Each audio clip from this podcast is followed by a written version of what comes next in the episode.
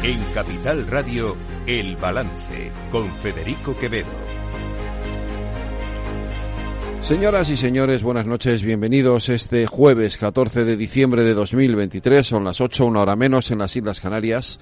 Escuchan la sintonía de Capital Radio. Les invito a que nos acompañen desde ahora y hasta las 10 de la noche aquí en el balance. Les vamos a contar toda la actualidad de esta jornada.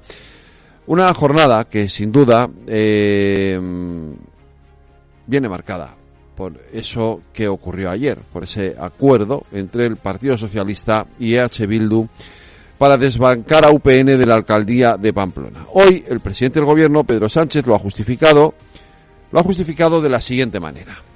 Por tanto, creo que aquellos que reprochan esta moción de censura lo que tienen que hacer es hacérselo ver. Porque si esta moción de censura se produce es por la incapacidad, en este caso de UPN, de la derecha navarra, de tejer eh, complicidades, de construir puentes con otras formaciones políticas para hacer avanzar a Pamplona. Lo que está haciendo el Partido Socialista de Navarra, y cuenta con mi apoyo, es sacar de la parálisis a un ayuntamiento tan importante para la comunidad. Sí, el ayuntamiento llevaba en parálisis cinco años, como dice Pedro Sánchez. Entonces, ¿por qué apoyaron a UPN después de las elecciones del 28 de mayo? Es más, entonces, ¿por qué la portavoz del Partido Socialista de Navarra en el Ayuntamiento de Pamplona, Elma Sáenz, cuando le preguntaron después del 28 de mayo si intercambiaría, si intercambiaría el apoyo a, EH Bildu en el Ayuntamiento de Pamplona por el, gobierno de la Comunidad Foral de Navarra, contestó esto. ¿Cree que Pamplona puede ser en algún modo para un lado o para otro algún cambio de cromo eh, por el, el, gobierno de Navarra? No, rotundamente no. No, rotundamente no. Aquí hay que decir aquello de esto es lo que vale la palabra de un dirigente socialista. Lo repito, ¿esto es lo que vale la palabra de un dirigente socialista? Lo digo porque Eneco Andúzar, que es el secretario general del Partido Socialista de Euskadi, del PSE, lleva desde hace semanas insistiendo, insistiendo en que en ningún caso, no rotundamente no, hará candidato, hará el Endacari al candidato de EH Bildu a las próximas elecciones vascas. Hoy lo ha vuelto a repetir.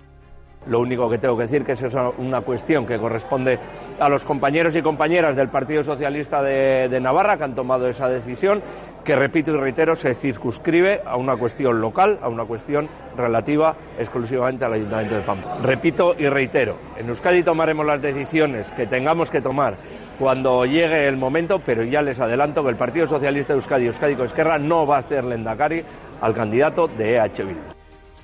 Bueno, cuidado, a ver si se va a tener que comer sus palabras por una decisión de Pedro Sánchez.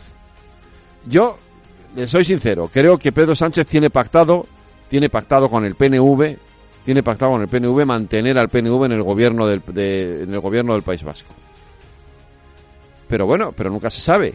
Eh, y la posibilidad de que haya decidido intercambiar cromos con EH Bildu y que el apoyo de EH Bildu para su investidura implique que el candidato de EH Bildu sea el próximo Lendakari, pues no es descartable. Y que entonces Eneco Andúzar tenga que comerse sus palabras o dimitir como portavoz del Partido Socialista Euskadi, pues es una posibilidad que está ahí. Miren, ayer, ayer en el Parlamento, en el Congreso de los Diputados, el lenguaraz, el meme del gobierno, Oscar Puente, afirmaba algo que ya lo contamos ayer, pero que vamos a repetir hoy. Mire, eh, en pocos días habrá en España otra alcaldía más progresista en nuestro país y una menos de derechas. Por tanto, yo le digo sin ningún complejo que no tengo ningún problema, ninguno, en que un partido progresista democrático de este país se haga con una alcaldía de una capital de provincia de España. Mire, es, es muy triste escuchar esto. Es verdad que Oscar Puente, perdón, insisto, es un memo, es un payaso, es un lenguaraz, un provocador. Pero es que sus compañeros del País Vasco no se merecen esto. Los compañeros del PSOE que han perdido la vida a manos de las balas de ETA no se merecen esto.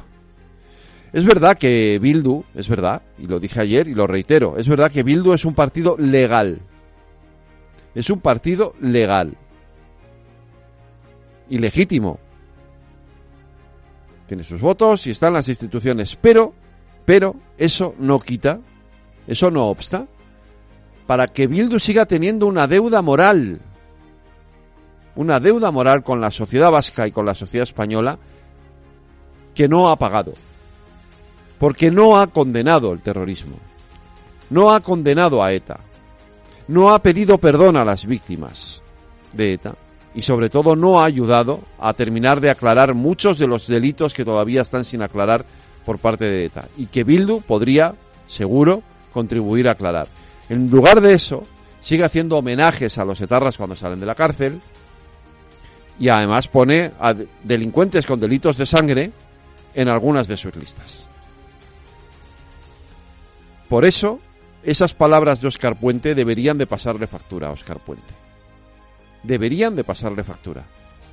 Bildu no es hoy por hoy un partido legitimado para llegar a pactos con él, pactos de este tipo. Se puede llegar a acuerdos puntuales, como ha hecho el PSOE durante la pasada legislatura, no me parece mal. Que Bildu apoye una, una determinada proposición de ley, como quieran, que apoyen unos presupuestos, que se, que se negocien presupuestos en el País Vasco, vale, pero tanto como darle una alcaldía tan importante como la de Pamplona a EH Bildu, eso sí es pasar una línea roja y en este caso el Partido Socialista la ha cruzado y ya veremos qué consecuencias puede tener.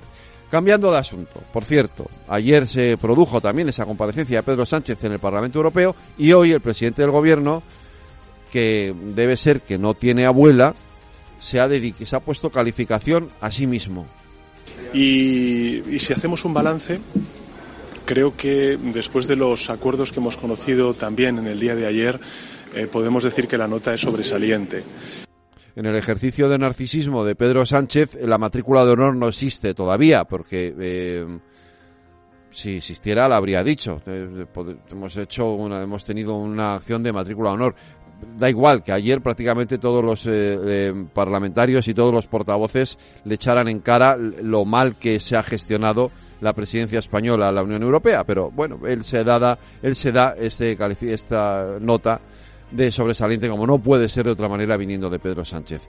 No está muy de acuerdo, desde luego, en, en nada de esto el líder del Partido Popular, Alberto Núñez Feijóo. Ha sido sencillamente lamentable. Honestamente creo que el señor Sánchez ha dejado en ridículo a todos los españoles. Ayer midió mal su discurso. Es verdad que en España nos sorprende poco, pero a los colegas europeos les ha sorprendido mucho. Nunca un presidente de turno del Consejo y nunca un primer ministro ha sido tan bronco, tan mal educado, con una actuación tan impropia de falta de respeto al Parlamento Europeo. La verdad es que Sánchez ha mostrado ayer su verdadera cara, conocida en España y desconocida en Europa, pero ahora ya es una cara que el Parlamento Europeo ya conoce.